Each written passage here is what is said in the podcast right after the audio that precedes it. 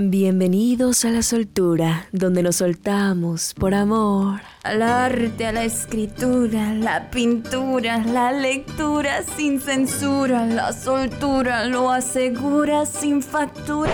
¡Ey, ey, ey! Corte, corte, corte. La soltura con Sammy Jesse en 3, 2, Q. Hola, buen día, bienvenidos a un capítulo más de La Soltura. ¿Por qué lo digo cantando? Porque hoy traemos un tema muy, muy musical, ¿no es así, Sam? Así es. Dame otra nota, Sam. Dame una nota do. ¿Cuál? ¿El do primero o el do último? no, no es cierto. Do menor.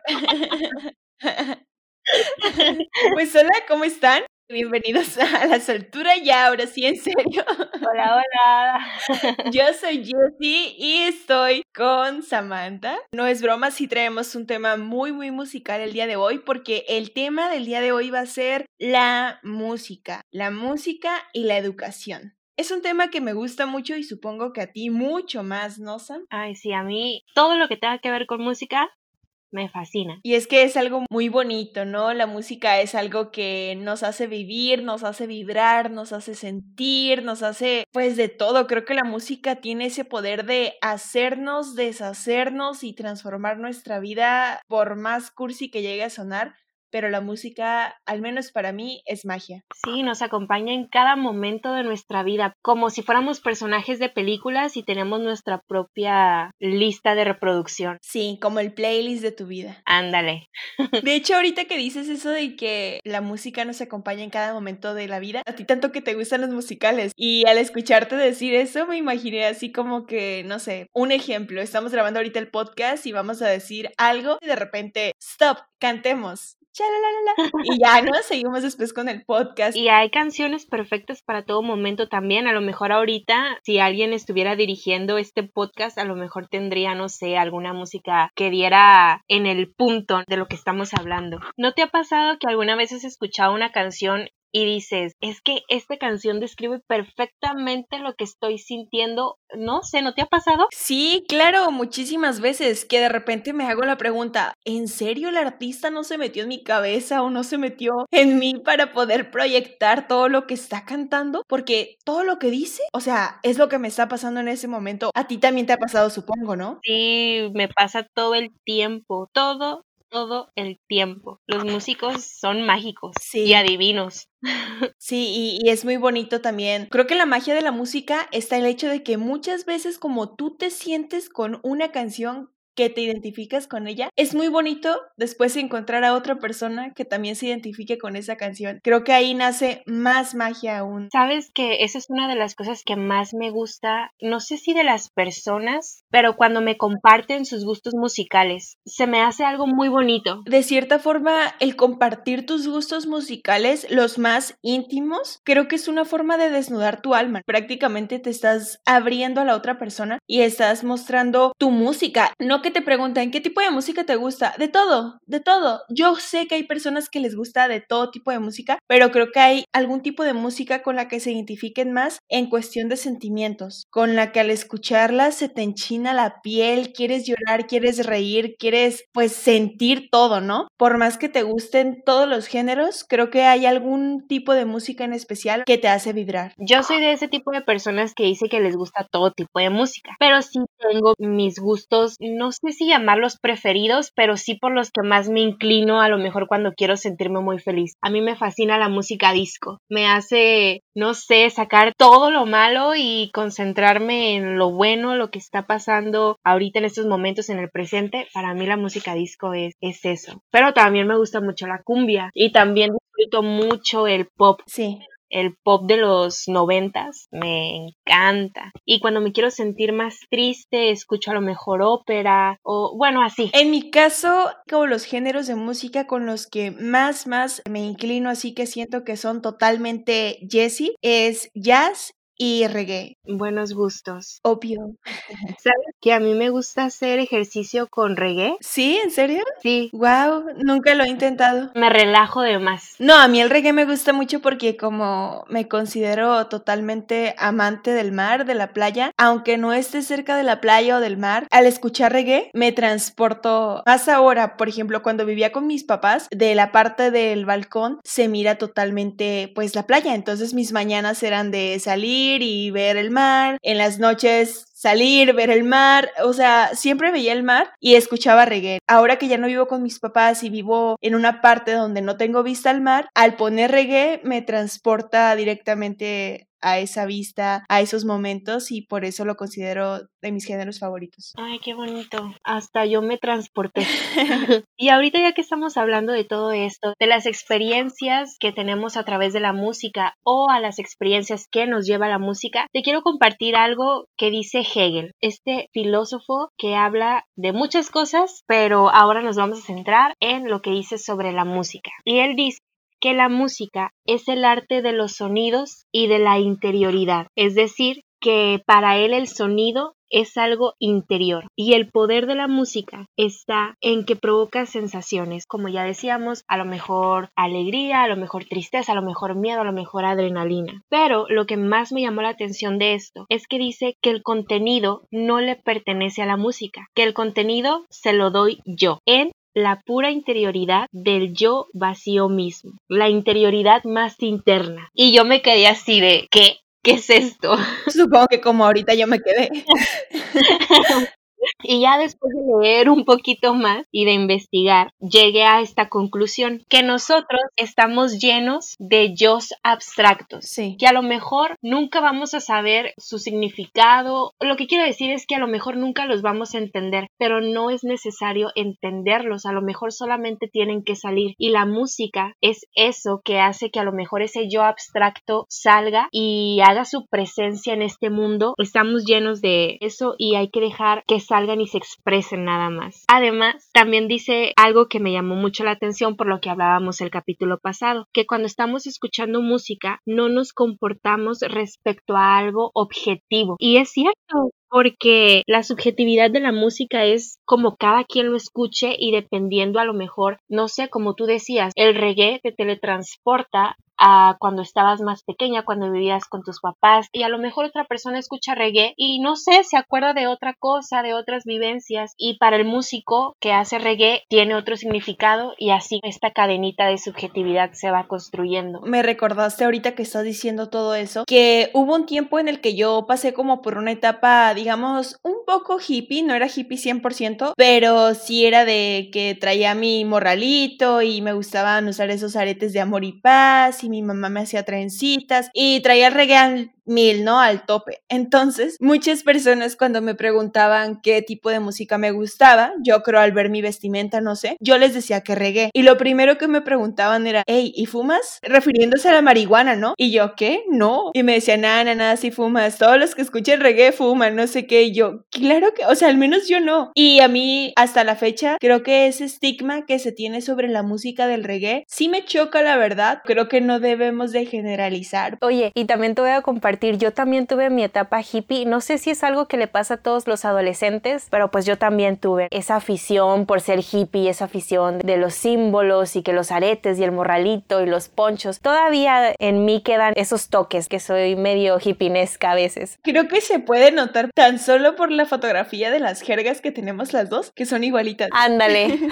ándale. Y sí, yo también me acuerdo que me preguntaban en la secundaria, oye, pero fumas, oye, pero te bañas, oye, pero comes carne, oye, pero esto, y yo así como, no. Ya después como que no quise tener la etiqueta, pero te digo, todavía tengo esos tintes hippinescos en mi vida. Continuando con lo que dice Hegel, él dice que el sonido natural no es música, sino que es el punto de partida de la música. Ok, creo que aquí ya entonces hay algo en lo que yo estaba mal, porque fíjate, yo siempre he creído que nosotros tenemos música adentro de nosotros sin necesidad de escuchar alguna composición por el hecho de tener nuestro corazón latiendo día con día. Yo lo veo como ya que el corazón es como un tamborcito que ya está generando ese ritmo dentro de ti. No creo, Jessie, que estés mal porque pues hace ratito te comentaba que Hegel dice que el sonido es algo interior. Entonces yo creo que él se refiere a lo mejor que esto por ejemplo, si yo hago con mi lápiz en mi computadora, a lo mejor eso no es música, sino que si yo hago una combinación de esos sonidos naturales, uno, dos, tres, cuatro, a lo mejor eso ya se puede convertir en música, que sería mi punto inicial. Ok, ya, ya, ya, ya me llegó la luz, perfecto, sí, ya, ya capichi, Sam, ya capichi. Creo, yo solamente estoy, no sé. Te la compro, te compro esa idea. y es que hay que recordar que la música es eso, es el conjunto de sonidos que siguen un ritmo, que van al compás, una armonía, una melodía. La música son matemáticas, pero también es arte. Y también hay un debate sobre si la música es ciencia y la música es arte, ¿no? Yo creo que es las dos. Sí, sí, porque si no solamente fuera ruido, ¿no? Simple ruido y ya. Pero a todo esto, ¿qué tiene que ver la música con la educación? Que es nuestro tema principal. Voy a empezar con esto. Confucio no concebía la educación sin la música y no puedo estar más de acuerdo con él porque creo que a través de la música puedes entender más allá de los más allá. Sí, sí, sí, completamente. Abre tu panorama totalmente, desarrolla tantos sentidos en ti y te hace todavía más sensible. O sea, no veo algo negativo que te pueda traer la música. Yo creo que a lo mejor aquí una opinión se podría decir popular para las personas que no disfrutan el reggaetón o que simple y sencillamente no les gusta, tal vez dirían que a lo mejor eso sería lo malo, ¿no? De la música, los mensajes que deja, la forma en que se a lo mejor de la mujer, del hombre o de la banda. Y aún así yo no estaría tan de acuerdo con ellos porque para las personas que lo escuchan es un momento de felicidad y a lo mejor llegan de un día muy cansado del trabajo y quieren escuchar reggaetón y eso los libera de todas las tensiones o quieren escuchar banda y no sé, se acuerdan de cuando estaban pequeños o no sé, yo no estoy de acuerdo con estar en contra de los géneros musicales. Sí, no, yo completamente de acuerdo, igual no estoy en contra. Respeto mucho a las personas que les gusta el reggaetón y la banda, yo no lo escucho. Creo que eso va a ser otro tema para otro capítulo porque yo sí ahí disierno un poco contigo, Sam. Creo que sí tiene mucho que ver la letra que transmiten hablando de educación. Creo que ya ahí serían dos temas muy diferentes porque a lo mejor sí te hace sentir bien y todo, pero ya ahí nos meteríamos un poco con las emociones, pero creo que con educación ah, no creo que nada, la verdad. Bueno, sí, sería un tema de hablar en otro capítulo. Y Jessie linchada después. No, no, aquí se respetan todas las opiniones y sí, sería un tema para comentar en otro capítulo sobre el debate del reggaetón y a lo mejor la educación. Porque hay reggaetón donde te enseñan matemáticas y hay reggaetón donde te enseñan hasta de Cristo. No, sí, sí, sí, sí. Creo que ahí lo que sería detonante sería la letra. Porque en sí, pues el ritmo yo entiendo, ¿no? A lo mejor a cada quien les gustan los diferentes tipos de ritmo o compases que puede haber en una melodía. Sí, yo también en algunas. O en todas. Jessie, yo te quiero hacer una pregunta. ¿No has aprendido nada del reggaetón o nada de la banda? ¿Alguna enseñanza? ¿No te ha dejado? Creo que va a ser una pregunta para pensar porque ahorita que se me venga a la mente, no. Uy. Te puedo decir honestamente que no. ¿Tú? Yo creo algo muy tonto, ¿no? A lo mejor. Pero yo no sabía que a la Bucanas, si es que se pronuncia así esa bebida alcohólica, se le llamaba la de sellito rojo. ¿En serio? Ah, bueno, ya ahora sí ya he aprendido algo.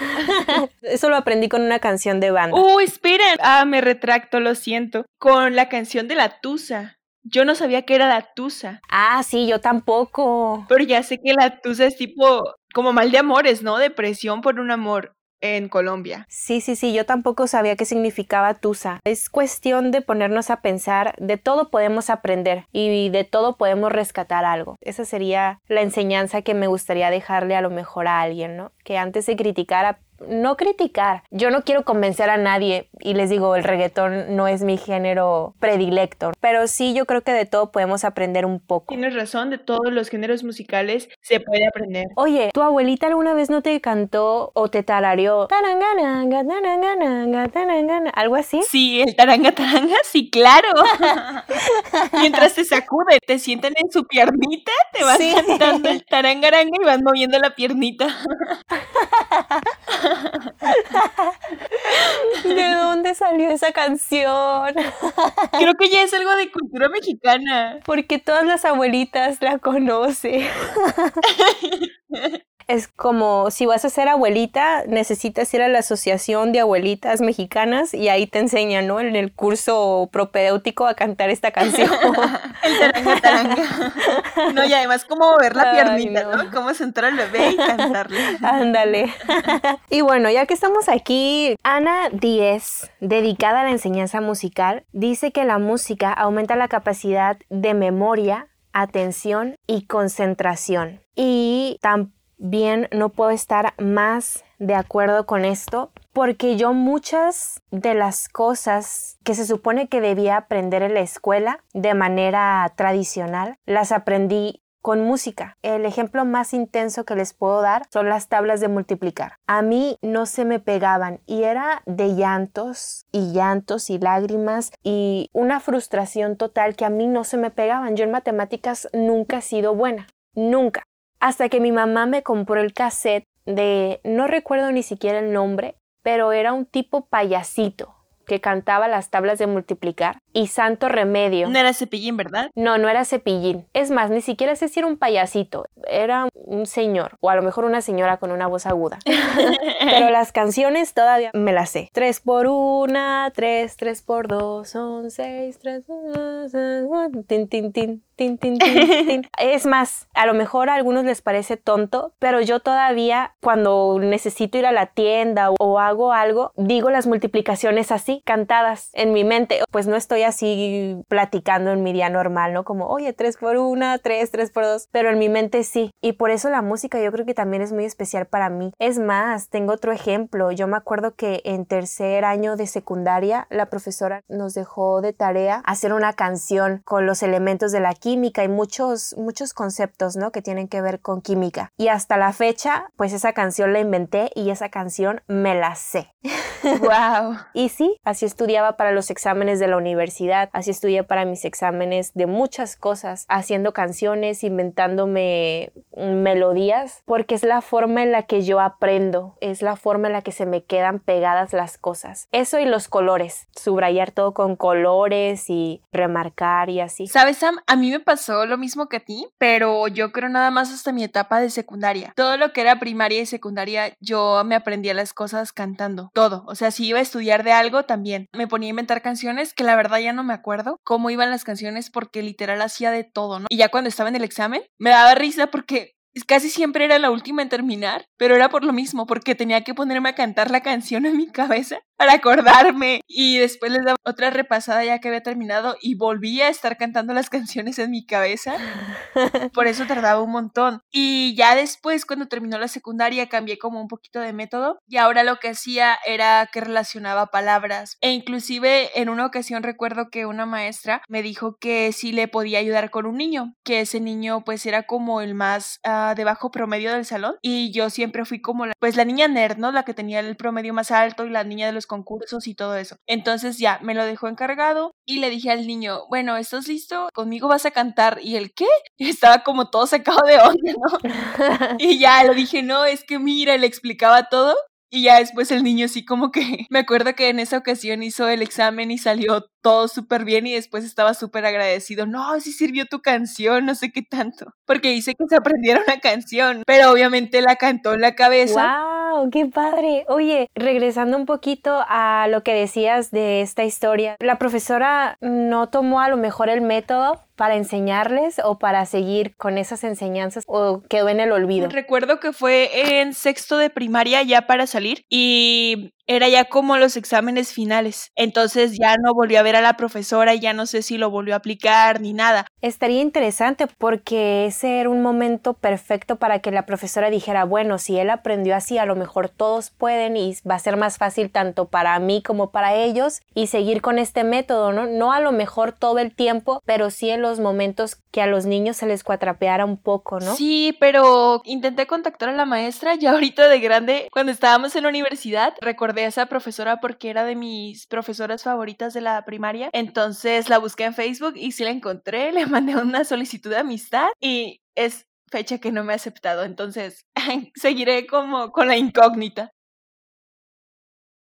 Ah, yo hace, ¿qué serán? Unas dos o tres semanas le envié un mensaje a una de mis profesoras de español de la secundaria que yo siempre he sido muy platicona en los salones de clases y también un poquito, se podría decir, burlona, ¿no? Como que me llevo con los profesores, pero siempre con respeto. Y la profesora siempre me decía como, ya cállate y hablas mucho, que esto y esto otro. Y yo en la secundaria no era una chica de promedio alto en la secundaria, porque era de verdad muy platicona. y en español, pues me iba a fatal. Siete, cinco, seis. La recuerdo con mucho cariño y ya pasaron muchos años le envié ese mensaje y me contestó y yo dije, ay, la profe ni se ha de acordar de mí. Pero no, me sorprendió que sí se acordaba y me decía, oye, ¿cómo estás? Y qué platicón. Y yo como de, wow.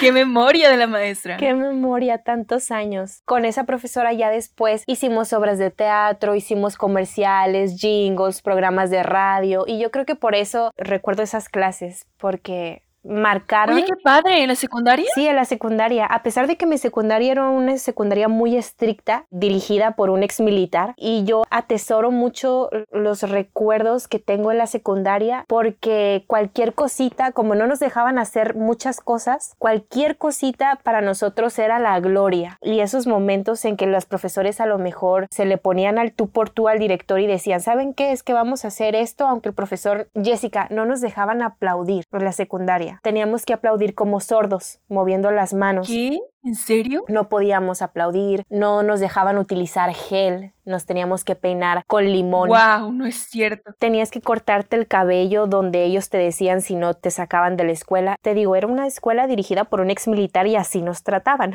a pesar de eso, le tengo mucho cariño a la secundaria porque te digo, hacíamos un movimiento de lápiz y un sonidito y para nosotros era la máxima expresión de diversión y me gustó eso. Aprendí a divertirme con cosas muy pequeñas. Oye, ¿y en ese secundaria o en la primaria llevaste clases de música? Sí, en la secundaria me dieron clases de música y de taquimecanografía. ¿La clase de música en qué consistía? ¿Qué te daban? Nos enseñaban flauta, flauta dulce, y no quiero decir que era solfeo, pero sí nos enseñaban cómo estaban las notas en el pentagrama, cómo se tenían que escribir. O sea, no era tan profundo. ¡Wow! ¡Qué padre! Y nada más aprendí a tocar una canción, se llama Mary Ann, y me sé las notas, sí, la, sola, sí, sí, sí, la, la, la, sí, sí, sí, sí, y ya.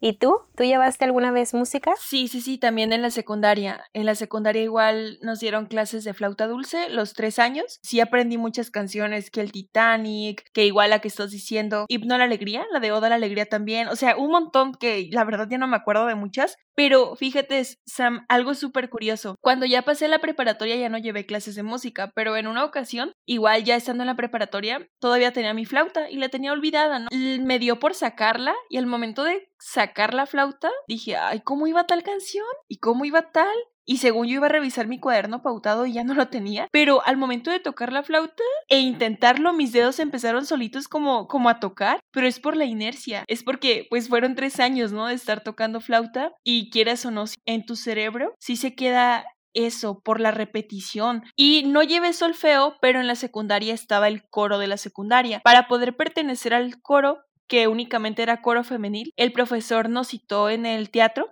a todos los salones. Entonces, él llevaba su acordeón. Todavía recuerdo el nombre de su acordeón, se llama Titino.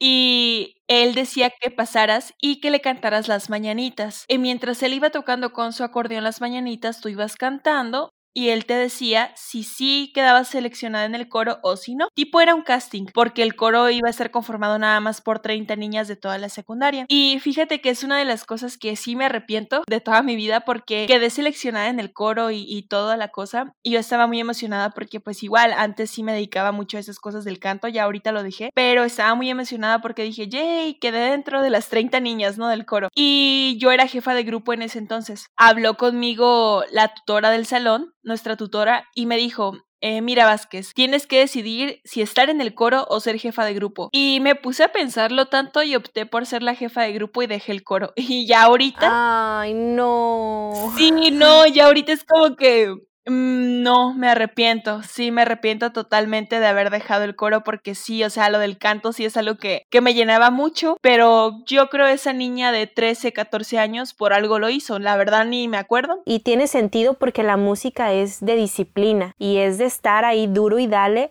porque no es cosa fácil. La música no es cosa fácil. No, y de hecho eso de la repetición es algo que, que sí ayuda mucho también a nuestro cerebro y está en uno de los cuatro principios filosóficos de un método que es del método Suzuki. ¿Quién fue Suzuki? Suzuki fue un violinista japonés que él implementó este método que es el aprendizaje de la música en los niños para poder desarrollar otras cuestiones. Este método se basaba en cuatro partes, que el primero es que el ser humano es producto del ambiente en el que lo rodea. Por ejemplo, un niño que crece en un ambiente rodeado de música o rodeado de estímulos o va a desarrollar ciertas aptitudes y actitudes que un niño que quizá no crezca en un ambiente rodeado de música. El segundo segundo punto es cuanto antes mejor. Entre más temprano empieces a tocar un instrumento o a aprender con música es mucho mejor. El tercero es la repetición de las experiencias. Esto es importante para el aprendizaje. Aquí estamos viendo pues que es todo lo que tiene que ver con la constancia, ¿no? Repetir, repetir, repetir. Me imagino que cuando nosotras íbamos a tener nuestro examen de flauta, repetíamos y repetíamos y repetíamos hasta que nos saliera. Y el cuarto es que los maestros y los padres deben de estar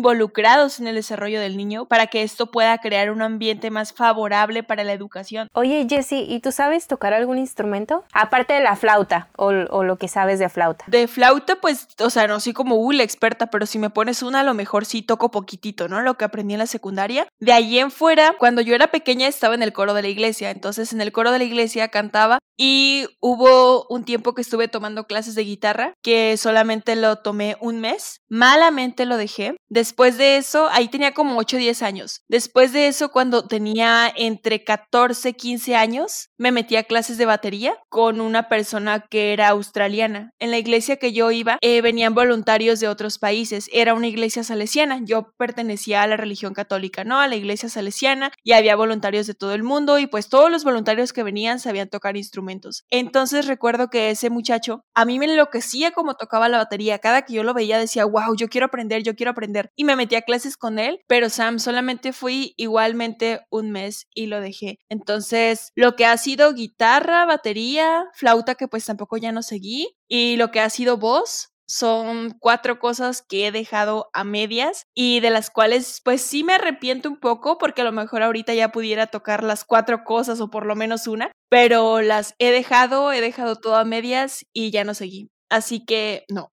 no sé tocar ningún instrumento. ¿Y tú? Yo tampoco. Sé lo poquito que aprendí de la flauta.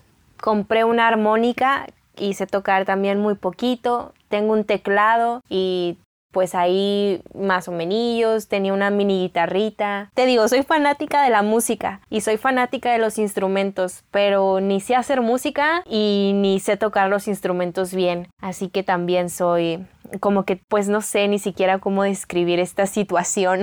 Ay, sí, Sam. Te entiendo, creo que ahí estamos igual y creo que es algo que no le recomiendo a los que nos están escuchando que lo hagan. Creo que cuando les gusta algo deben de seguir y hacerlo y hacerlo y hacerlo. Y es algo que yo le diría a la Jessie chiquita, que si tanto le gusta la música, si tanto de verdad le gusta cantar, si tenía cualidades para hacerlo, no lo dejes, Jessie. Así, si me pudiera escuchar, ¿no? Así que a esas personitas que nos están escuchando, si les gusta mucho la música, si les gusta mucho cantar, yo les puedo decir eso, no lo dejen, sigan y sean constantes. Nunca es tarde, o sea, ahorita a lo mejor yo pudiera continuar o retomarlo, pero es mejor empezar desde que eres pequeño. ¿O tú qué opinas en ese aspecto, Sam? Sí, yo también digo, nunca es tarde y ahorita mis, o sea, mis 10 años me hubiera encantado tener clases de teatro, de música, de piano, de canto, de todo. No tuve esa oportunidad. Ahora de grande, de repente que me meto que a un curso de esto, a un curso de canto, a un curso de actuación, a un curso y a veces me siento mal porque o soy la más grande del grupo o ya todos son muy avanzados porque desde pequeños empezaron. Pero luego digo, nunca es tarde. Ahorita soy más pequeña que cuando vaya a tener 40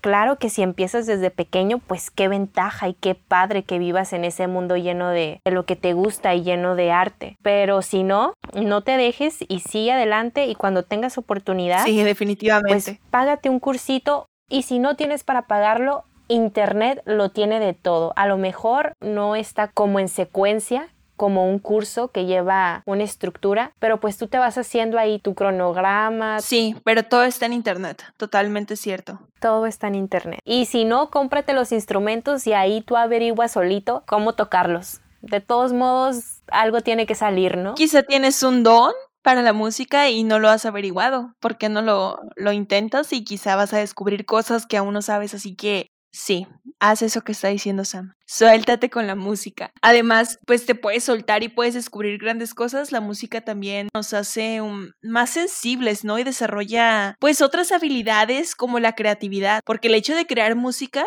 o sea, yo no creo música, pero si estamos hablando de que tú aprendías todo cantando, Sam, y yo también creaba pues este tipo de canciones con cosas académicas, eso nos hacía unas niñas muy, muy creativas. Es justo eso, el arte y el desarrollo y la creatividad van de la mano. Totalmente de acuerdo, además de que es muy buena para todo el desarrollo cognitivo, como decías hace ratito, Sam, creo que también para la memoria, porque como dices, tú todavía te acuerdas de las canciones que cantabas de niña, nos hace personas coordinadas, también es es buena para el alma, nos hace sentir mucho, mucho mejor y creo que es una forma de liberación, una forma de respiración el escuchar música. Un respiro de la vida, ¿no? Como inyectarnos vida quizá. Yo así lo veo. Sí, y eso combinado con la danza y combinado a lo mejor en una obra de teatro, un musical, bueno, haciendo todas las combinaciones de las artes, no hombre, pues qué, qué maravilla. Hay varios artistas que están involucrados con estos temas, ¿no? Y más en etapas infantiles que hacen a lo mejor un disco totalmente dirigido a los peques de la casa. Algunos ya los conocen ustedes. Aquí van.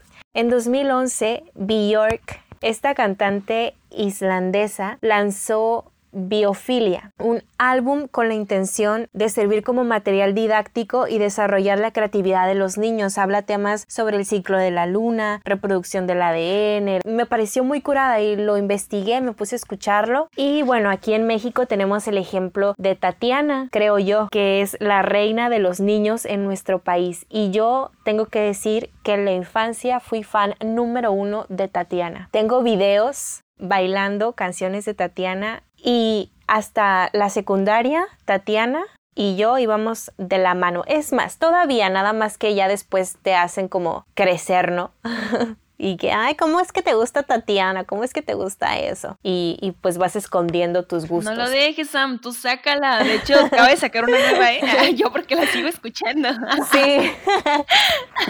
sí. Oye, y es que con Tatiana, de verdad sí aprende muchas cosas. Por ejemplo, tiene una canción que era de mis favoritas, de la locomotora, y te dice cómo funciona la locomotora. Le pones agua y carbón, y esta locomotora, pues lo que hace es sacar vapor. Pero esta locomotora se cansa porque ya está viejita y ahora hay que pasar a la locomotora eléctrica y así ya todos podemos bajar la ventana y ya no nos cae carbón. Nunca nadie me dijo eso. Y después está Patilú, esa ya no me tocó tanto, pero también tiene sus canciones durante este confinamiento. Ha estado sacando música para los niños y educarlos. Tiene del abecedario, tiene de las tablas y son canciones muy padres. Ya, ya las he escuchado algunas. O no sé si tú recuerdes cuando estábamos más, bueno, no tan pequeñas. Yo ya tenía como unos 11, 12 años y también era fan de High Five. Ah, High Five. A mí no me gustaba, pero sí lo ubico. Uy, a mí me encantaba y las canciones todas me las sé de memoria. La de los animales, los colores del arco iris. Yo encantada con High Five. ¿También sabes quién? ¿Quién? Cricri. Sí, Cricri. Cricri y Cepillín, que ellos eran más cosas como cuentos, súper lindos. Sí, yo tengo aquí también los cassettes de Cepillín y de Cricri. Y al principio yo me acuerdo que Cricri me daba miedo. ¿En serio? Sí, hubo un sonido en particular que hizo que como que sentí miedo. Y ya después, conforme a la repetición que mi mamá me lo ponía cada ratito, me acostumbré y me encantó y también las canciones de Cricri me las sé casi toditas. Sí. Son muy, muy lindas. Oye, ¿te acuerdas cuando salían los comerciales de Tatiana del mundo de inglés de Disney? Uy, sí, claro. ya no recordaba eso. Siempre quise tener el mundo de inglés de Disney y nunca lo tuve. Era cuando decían, llama al 01800 no sé qué, ¿no? Ándale, y los comerciales y el jingle estaba muy bonito con Sí. el mundo de inglés de Disney. Vamos a aprender inglés. Na, na, na, na, na. Justo en la infancia. Ah, qué recuerdos. Yo creo que eso, yo creo que eso me hubiera ayudado bastante porque yo con el inglés, cómo le batallé y cómo le batallo, Sí, la verdad. Yo también. Y bueno, este tema da para muchos otros temas y está larguísimo, pero yo creo que ya hablamos lo que teníamos que hablar. ¿O tú qué dices, Jessie? ¿Seguimos hablando? Creo que aquí podemos seguir hablando y hablando de más grupos que se dedican a hacer música que tiene que ver con educación en niños y nunca vamos a acabar. Así que mejor lo dejamos hasta aquí por el día de hoy. Espero se hayan soltado también con nosotras, que también se les hayan venido muchas cosas a la mente sobre este tema de la educación y la música. Y pues los esperamos en otro episodio más de La Soltura el próximo domingo. Y recuerden que nos pueden seguir en nuestras redes sociales como Soltura.podcast en Instagram y La Soltura en Facebook. Ahí está, para que nos puedan seguir, nos puedan mandar sus mensajitos, sus comentarios de qué les pareció este capítulo. Nos escuchamos hasta la próxima. Soltura se terminó y eso es todo por el día de hoy. La soltura ya se acabó. Samantha you.